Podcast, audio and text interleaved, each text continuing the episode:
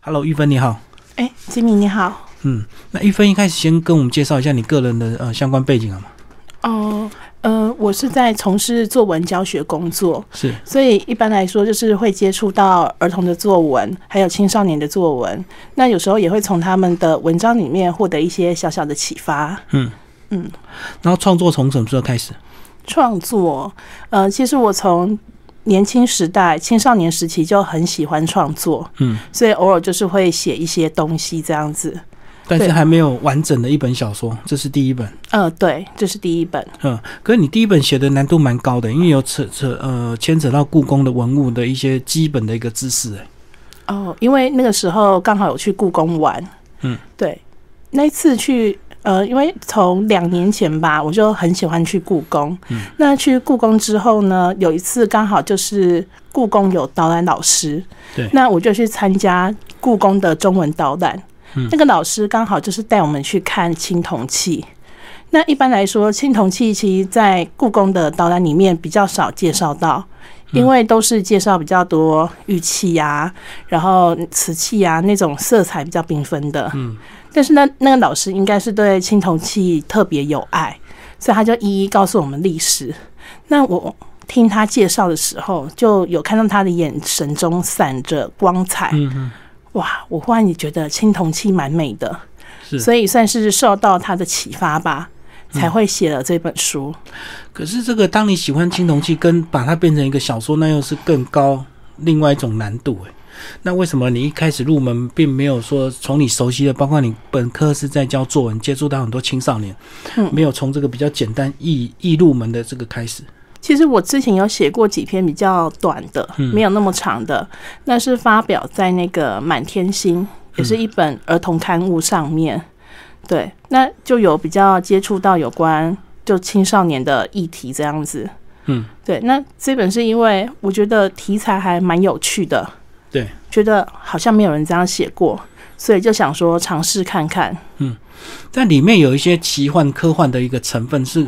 你你有阅读相关的一个书籍吗？奇幻小说嘛，奇幻这个小说这个对嘿嗯青铜器它会拟人化哦嘛？嘿，可能是看电影之类的吧，譬如说像那个《博物馆惊魂夜》啊，嗯是是，对，嗯那也有看过，就是故宫他拍的那个《国宝总动员》，嗯，嘿，都觉得那些还蛮有趣的。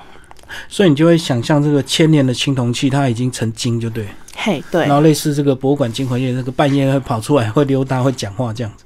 嘿，对，嗯哼哼，好，那接下来我们再聊这这本书的这个故事架构，是从这个古氏家族啊，他们是一个神秘的这个守护国宝的一个家族。诶，好像以前就有这些所谓的这个守护者，对不对？好像哦，不管是这个东方或西方，都有这样的一个神秘的家族哦。嘿，对，嗯，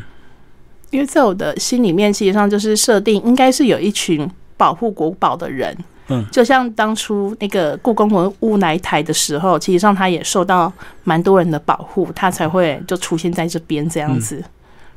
嗯然后这个呃，从爷爷的这个开始，一直到孙子，然后又带入这个亲子沟通，哎，你怎么会想的这么细密？把国宝又所谓的这个他的这个守护家族他们的一个亲子的一些代沟，然后又把它这个带入这个故事情节里面。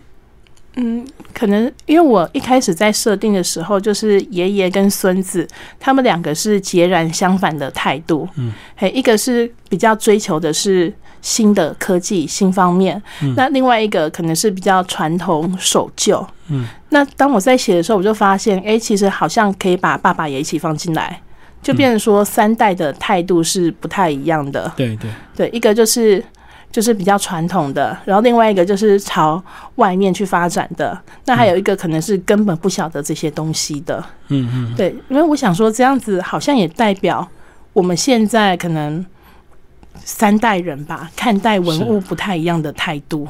那我们先从爷爷讲起好了。爷爷就是一个传统的守旧者，然后他、嗯呃本来就是国宝守护者，然后后来因为年纪大了，所以他慢慢想要这个淡出这些事情哦。嘿，对，嗯，然后这个他也不想让家族其他人知道这些秘密，他想要保守下来。为什么他会这样的一个心态？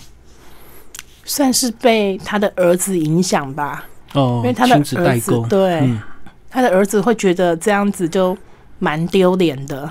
嗯，对，为什么爷爷会一直跟那个青铜器说话？嗯，可是崇尚西洋科学，科技上是不可能会认同这样的事情的。嗯嗯嗯。所以这个爸爸从小看到，呃，他的爸爸也就是爷爷这个角色，他跟嗯青龙一讲话，所以他觉得很丢脸。然后他在上学途中呢，可能也会变成学同学之间的怪咖或另类，所以变成他在逃避他们家族所谓的这种使命感，这样。嗯，对，嗯，因为书里面就有一段就是写到说，他到那个学校去，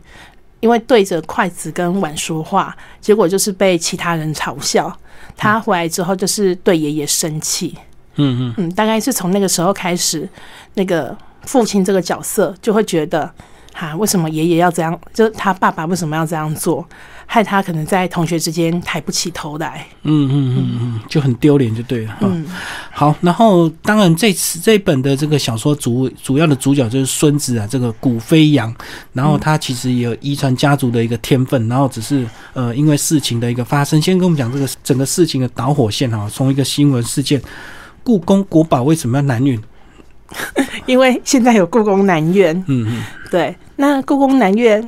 呃，一直可能怎么讲，比较想强调所谓的南北平衡吧。对，所以其实北院有很多东西都已经到南院去展出过了，嗯嗯对，像肉形石最近就是在南院那边，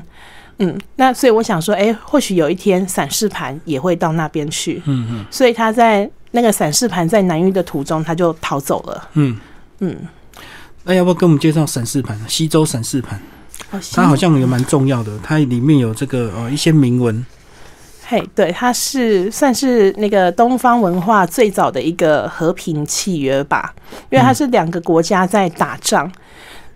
那后来那个散国，就那个国家叫散国，散国获胜了，嗯所以那个周天子就派人跟他们调停。那因为古代重要的契约，他们都会刻在那个青铜器上面。嗯为证就对，嘿，对，所以他就被留了下来。那个嗯散饰盘上面就是刻着一个和平契约，然后那个田地归谁归谁这样子的。嗯哦，就有点像这个战争结束之后的一个条约，就对。嘿，然对后，大家刻在那个闪示盘上面为证这样子。嘿，对，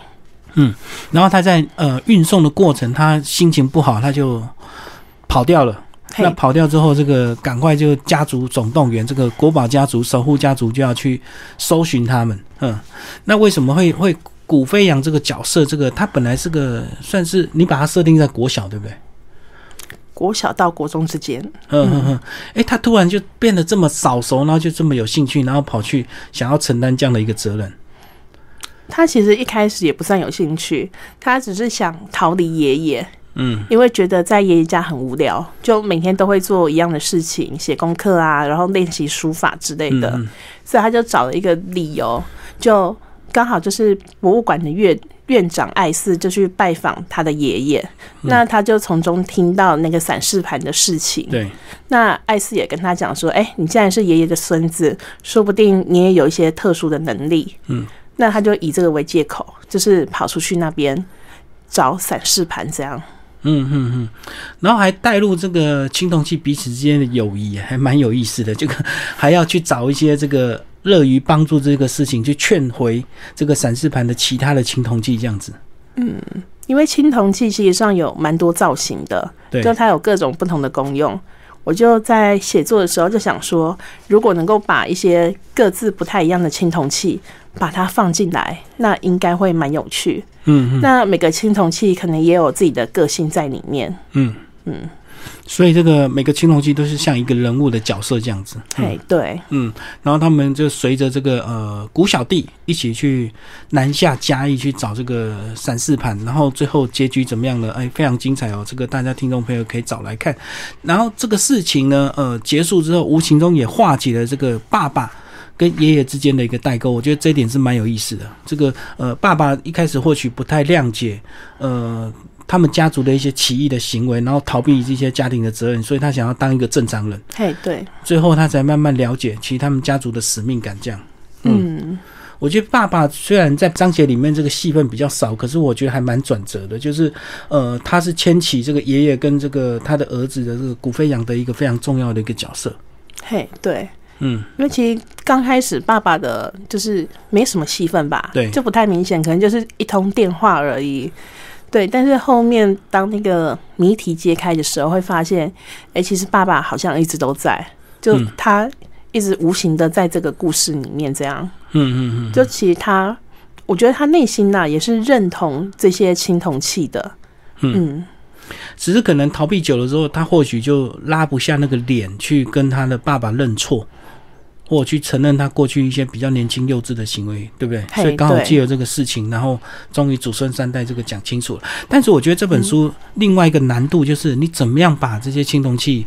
呃。设定他的角色，以及他的个性，以及他在中间这些青铜器彼此也是会对话，他们也是有他们的一个个性。嗯，就是好像带了一堆小朋友出门去劝回另外一个小朋友这样子。嘿，对。嗯呃，因为当初在设定的时候，呃，我有一个蛮好的朋友叫做怡君，那他有跟我一起去参观故宫。嗯，那我们参观回来之后，我就突发奇想跟他说：“哎、我想要做一个就是故宫文物出逃的那个嗯小说。对，那那个时候还没有雏形，我们只是在商商量说：“哎、如果我们真的要设计的话，那要摆哪一些青铜器？”嗯那偶尔就是我们在讨论的时候，诶、他可能会提供我一些好笑的对话，对，或者是说我们会觉得哇，这个青铜器看起来就像什么？嗯，对，从它的外表，那或者是从它的一些功用，我们就会去推想它可能是什么样子的个性。嗯嗯。嗯，所以你有没有期待你这本小说能够放在故宫的文创馆去贩 售？因为等于是也是他们相关的一个产品这样。有诶、其实有，嗯嗯。对，因为毕竟从小说透过这个小说才认识进来，而认识这些不一样的青铜器，也是另外一种入门的一个方式哦。嘿，对，嗯，所以最后也是有这个呃真相大白篇呢，就是看他的真面目，然后每个都有附上他们本来的照片以及他本来的一些呃名称以及说明这样子，包括肉形石啊，我们翠玉白菜我们都非常熟悉，但是嘿有对很多青铜器我们比较不熟悉耶，嘿，对，嗯，有一些是比较少出现的。因为它看起来都一 样，对不对？除了对造型比较特别，有些有动物形状的。嗯，你会比较哎、好奇，多看几眼，不然你一般的仪器那个容器啊，我们就因为都黑漆漆嗯的。对对对，那站在古物的立场，你也不可能去把它磨亮嘛，嘿，对，只能这个就它的原样去展现这样子。嗯不过你透过这本书，你应该会更深刻去去搜寻这些青铜器的资料，对不对？有没有嘿让你感受到这个古人他们的智慧以及他们对某些事情的坚持态度这样子？有，因为光是它的酒器，其实上就有好多好多种。嗯我里面好像只摆了羊首蕾吧，可是它其实上有很多各式各样，就大的酒器、小的酒器，嗯然后各种不不太一样的造型。那比较让我觉得印象深刻的是盘子，嗯因为盘子我们现在用来吃饭，但其实古代用来装水。嗯对，就是跟我们现在的想法不太一样。嗯嗯，而且古代还蛮注重这些疑点的哦，什么仪式嘿该用什么仪器，都有一个非常清楚的一个程序跟一个这个规矩。嗯，对。嗯，像那个鸟首兽尊呐、跟那个西尊，对他，们其实上也也算是酒器，可是只有在那个疑点的时候，可能比较常出现这样子。嗯，嗯，那他们倒酒的方式也蛮特别的，从嘴巴对从嘴巴，对，嗯哼哼， 所以这是因为特殊的造型，所以特殊的疑点才会拿出来用。那平常喝酒就不 没办法用这这么复杂的一个动物造型的一个酒器，这样。嘿，我觉得应该是，嗯嗯嗯。所以你这本书成型，你那时候会不会有点担心？就是说，因为毕竟它牵扯到国宝的话，有一些专业的知识，你那时候一开始会不会担心被批评或者是怎么样？那个时候好像没想这么多、哎，嗯就觉得蛮有趣的，那想把它写出来。那当然，在写这些就是器物的时候，还是有上网去查一下资料，嗯那因为去故宫那个时候刚好也有拍照，所以就会看自己的照片，回想一下，欸诶，这个这个器物到底是做什么用途的，然后嗯它可以怎么做这样子。可是你你不会怕写错吗？就是万一这个用途你稍微写的一两个不太对的话，可能就是因为毕竟国内专家学者这么多，然后故宫也有这么多专家，你会不会比较谨慎这方面？诶，欸我当时好像真的没想这么多、诶，欸哦哦哦，，对，所以你应该有反复去查故宫很多资料，对不对？呃，其实像故宫他们有放那种，就故宫教育频道嗯，会有一些影片介说绍，明什么？嘿，对，嗯那因为去故宫参观，他们也会有那种像是说明吧，就下面贴那个说明。呃，那个时候幸好我都把它照起来，所以就会觉得嗯，好险有做记录。嗯嗯嗯，好。然后这本书这个出版有没有得到一些回响？回想啊，对，呃，包括新书发表，或者是呃，你的评审怎么写，怎么看？呃，平时我是觉得这一本蛮有趣的，嗯有一点像是那种放大版的《国宝总动员》，嗯，对，然后可是它又在台湾的在地时空里面，就它从台北、台中一直到嘉义，嗯嗯对，这是一个算是现代的，然后属于台湾这个地方的冒险吧，嗯嗯。嗯，那你自己下一本呢？有有有有计划在写了吗？下一本有构想，但是还没有写，嗯，嗯。不过你第一本就得奖，你有自己有没有感到很意外？呃，其实有一点耶，嗯对，因为这本应该是我在截稿前，好像前一天还是截稿那一天才投出去的，因为我原本搞错时间，嗯，就截稿日是三月一号，嗯那我一直以为是三月三十一号，就直到我看到时间，我才发现怎么这么快？所以你的意思是你那时候很匆忙，还要细修，就对。嘿，对，嗯，所以算是有点意外啊。对，就是没有想到他会获得评审老师的青睐，这样子。或许写这样的主题也蛮难度蛮高的，所以一般人也不太会触碰啊。哦，对啊，因为我们既然讲的是不是一般的文物，又是国宝，那国宝它一定有它被认定的一些研究的价值或者是方式啊，就不能我们去乱掰它的功能啊了、嗯。哦，嗯，好，今天非常谢谢我们的作者，呃，为大家介绍这本书《古物飞扬：故宫西游记》，然后九歌出版社。